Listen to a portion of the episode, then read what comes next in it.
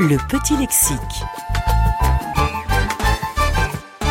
L'histoire de la construction des ponts est étroitement liée à l'évolution des matériaux qui les constituent. Les ouvrages primitifs étaient réalisés avec des ressources naturelles telles que le bois, les lianes ou la pierre et prenaient la forme de passerelles suspendues de ponts en poutre, en arc ou en treillis. De l'Antiquité jusqu'au XVIIe siècle, le bois fut le matériau le plus utilisé. L'histoire des ponts suspendus modernes commence avec James Finlay, juge et ingénieur américain, qui réalisa le premier ouvrage d'une longue série, le pont Jacobs Creek à l'ouest de la Pennsylvanie, achevé en 1802.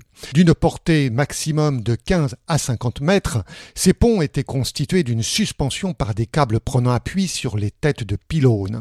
Cependant, ces ponts suspendus rencontrèrent des problèmes d'oscillation et de fragilité des chaînes.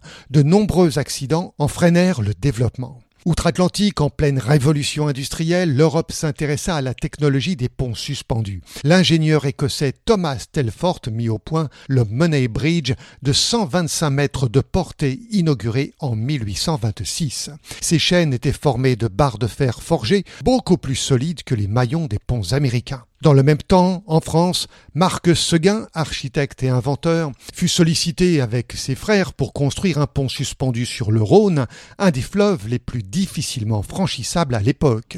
Ayant réalisé une étude sur les ponts en fil de fer et l'attraction des câbles métalliques publiée en 1822, ils eurent l'idée de remplacer les chaînes à maillons d'invention anglo-américaine par des câbles constitués de faisceaux de fil de fer fins torsadés. En 1825, à Tournon, ils inaugurèrent le premier grand pont suspendu d'Europe continentale. Cette réalisation innovante révolutionna les ponts suspendus en Europe. On a estimé qu'environ 400 ouvrages furent construits sur le modèle Seguin entre 1825 et 1850, dont certains sont encore en service aujourd'hui.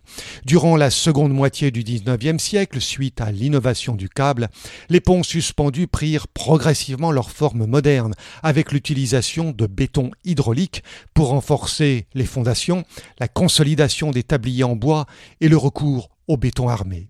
Ces évolutions technologiques donnèrent lieu à la construction de superstructures. Les ponts suspendus permettent le franchissement d'estuaires ou de bras de mer.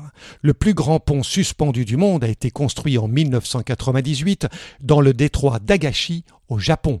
D'une longueur générale approchant les 4 km, il possède l'espace le plus large entre ses deux piliers hauts de 300 mètres chacun et séparé de 1991 mètres.